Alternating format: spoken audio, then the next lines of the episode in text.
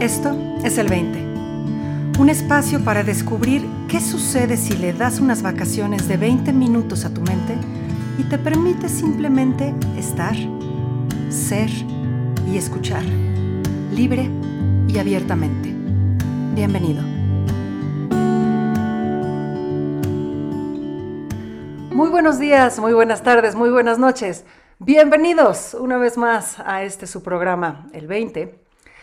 El programa en el que discutimos, hablamos, exploramos, sobre todo, los últimos 20 que han impactado la vida de las personas desde el entendimiento de los tres principios. El día de hoy está conmigo la señorita Carol Kohler Campos, gran amiga, queridísima amiga, y no puedo esperar, Carol. ¿Qué, ¿Qué 20 vamos a explorar? ¿Qué 20 te ha caído que haya impactado tu vida últimamente y que quieras regalarnos 20 minutos de exploración alrededor de él? Gracias, Marina, por invitarme. Hola, muy buenos días a todos, muy buenas tardes, donde quiera que estén.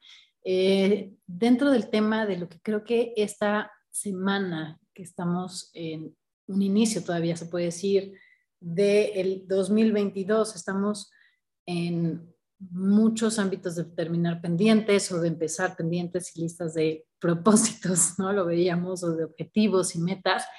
Y es curiosa la vida como em, te va poniendo de frente situaciones donde te hace estar presente, donde te hace responder al momento.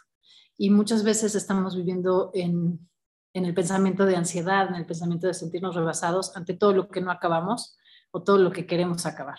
Entonces, realmente esto es como lo que me gustaría explorar. Muchas veces no depende ni siquiera de, la lista de actividades o, cosas que queremos lograr, sino muchas veces es saber poder estar ahí para, para atender lo que la vida nos pide, ¿no? A ver, dime más de eso, de saber estar ahí para atender lo que la vida nos pide. Estaba eh, platicándote que em, he tenido varias cosas que se quedaron del 2021 frente a mí, sobre todo de temas de contabilidad. Entonces es un tema que además a mí no me gusta. Me súper revienta sentarme a hacer números y contabilidad, pero es una cosa que me da una cierta estructura. Y la he venido dejando y dejando y se ha juntado obviamente ya con mi comienzo del 2022. Pero este comienzo del 2022 también tiene sus propias sorpresas y también tiene sus propias eventualidades. Entonces, eh, ¿a qué me refiero? A que poderme sentar a terminarlo o de repente tener la presencia enfrente de alguien que está solicitando mi compañía, mi contención y ese espacio donde realmente me puedo entregar a otro ser humano, dicta mucho de la actividad y la decisión que voy a hacer. Y eso para mí es saber estar en presencia de lo que la vida te está pidiendo. Ok, entonces un poquito a lo que te estás refiriendo es, vamos a intercambiar la idea de lo que yo creo que debería estar haciendo por una presencia tal que pueda yo responder al momento de acuerdo a lo que el momento me está pidiendo. ¿Por ahí va? Sí, por ahí va. Exacto.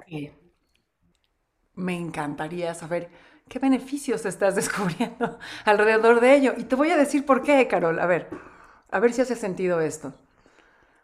O sea, creo que cuando estamos viviendo desde el yo debería de hacer esto hoy, yo debería de hacer esto esta semana, yo debería de hacer esto este mes, este año, etcétera, en esta vida inclusive, nos estamos metiendo a nosotros mismos a una vida completamente intelectual, a una vida mental. Sí. Y muchas veces no nos damos cuenta de que, pues la vida mental, por definición, es de naturaleza transitoria. Y entonces lo que parece importantísimo hoy, pues quién sabe si parezca importantísimo la semana que entra, ¿no? O mañana. Y entonces el, el darnos la oportunidad de dejar de lado la vida mental, concentrarnos en el presente e ir respondiendo en tiempo real. Una, nos, nos ayuda a de hecho estar teniendo una vida real en vez de una vida mental. Y dos, nos ayuda a, a estar escuchando nuestra propia sabiduría en tiempo real. Porque no puedes hacerte presente sin hacer como una especie de silencio, ¿no? y entonces ver real, qué, te, de qué te informa la vida en este momento y cómo puedes responder. Por ahí, eh, bueno, eso es lo que... Por ahí va, exacto, tienes toda la razón. ¿Cómo es un verdadero baile, voy a decirlo así? O sea, voy a poner esa palabra porque esta semana me tocaba dejar de lado todas mis actividades y pendientes intelectuales en el deber hacer de la semana para poder atender simplemente el ponerle un plato de comida a mi papá. Y estaba yo cocinando y de verdad estaba sufriendo el tiempo utilizado para la cocinada, aunque estaba yo muy emocionada que le pregunté de todo corazón qué quería comer y como niño chiquito me solicitaba tal platillo y yo feliz lo estaba haciendo, pero a la vez me enredaba tanto en el, pero voy a usar tanto tiempo, pero me falta y no acabado, pero esto no lo he hecho. Y de verdad me tropezaba solo en la cocina haciendo de algo muy sencillo que me pidió dos horas de cocina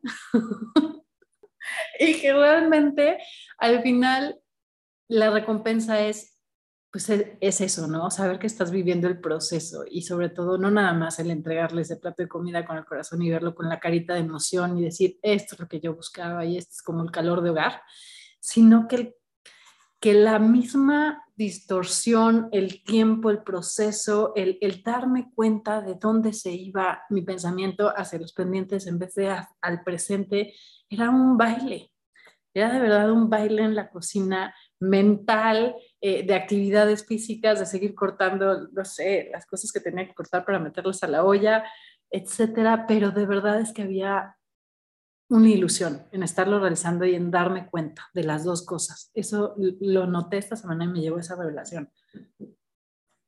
Fíjate que me, me recuerda, Carol, me recuerda dos experiencias eh, muy definitivas en mi vida, ¿no?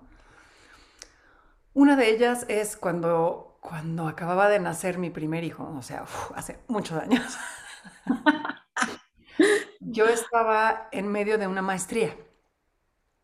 Y entonces, eh, pues claro, nace el niño, pero entonces yo tenía que hacer la tarea, tenía que hacer la investigación, tenía que entregar el ensayo, tenía que, ya sabes, y el niño se despertaba y lloraba y había que ir a darle pecho y todas estas cuestiones.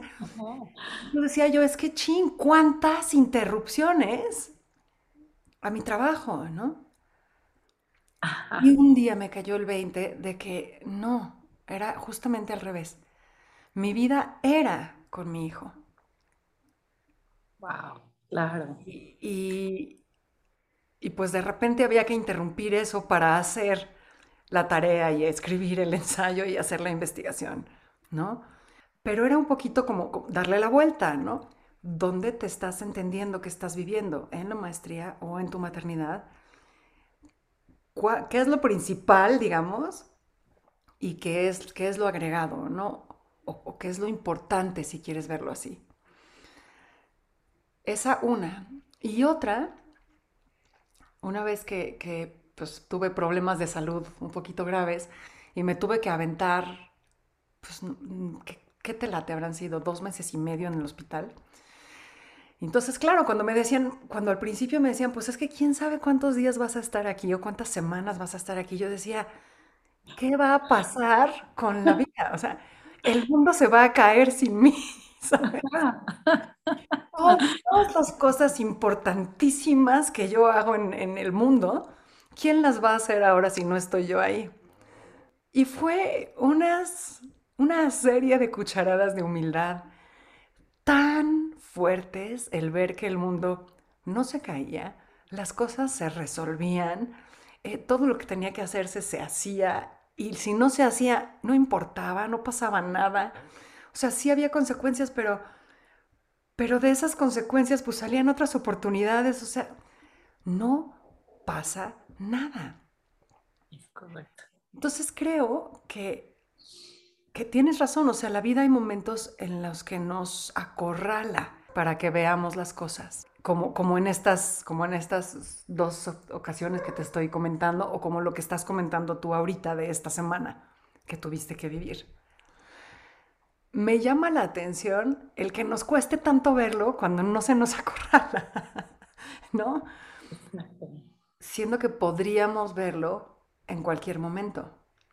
Y, eso me lleva a preguntarme, pues, ¿qué podría pasar en nuestras vidas si realmente esta, esta revelación de la que hablas, ¿no? o sea, la integras completamente a tu vida y empezamos a vivir más desde esta, desde esta posibilidad de presencia, de lectura de la vida y de escucha a la sabiduría interior para ver cómo respondemos. Exacto, exacto. Creo que sí es algo como, como que tiene que tener un notar, un estar dispuesto a ver, un empezar a, y no es sustituir, sino a elegir dónde está puesto el valor del momento para ti, ¿no? Y, esta semana, eh, que pareciera más bien interrupciones de, de estar consintiendo, conteniendo a mi papá que está saliendo de COVID, ¿no? Es como darme esa oportunidad de verlo en, en, en esta necesidad o requisito de compañía, de, apapacho, de, de, de, estar ahí para él, ¿no? Entonces, a pesar de tener todos los pendientes enfrente, decir, ah, me estoy interrumpiendo, es al revés, ¿no? Porque realmente sentarme a ver una película porque me pone carita de quiero ver ahorita una película contigo, es gozar, gozar estar ahí a su lado, gozar decir, esto es lo que toca, esto es lo que ahorita además siente mi corazón, siente mi alma de estar aquí, ¿no? Y vivirlo. A ver, Carol, entonces la pregunta, la pregunta que sale entonces es, hablaste de la importancia de las cosas, ¿no? El valor que les damos a las cosas. Ajá. Y ya lo habíamos mencionado hace ratito. Entonces, ¿cómo, cómo le hacemos para, para saber realmente qué es lo importante? Porque cuando estamos metidos en nuestro pensamiento, hay otras cosas que parecen importantes que no es necesariamente estar en presencia con tu papá o estar en presencia con tu bebé. ¿Me explico? Claro.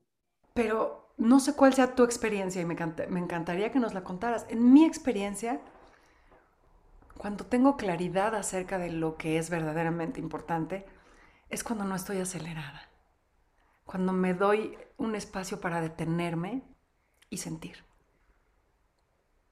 ¿Cómo ves?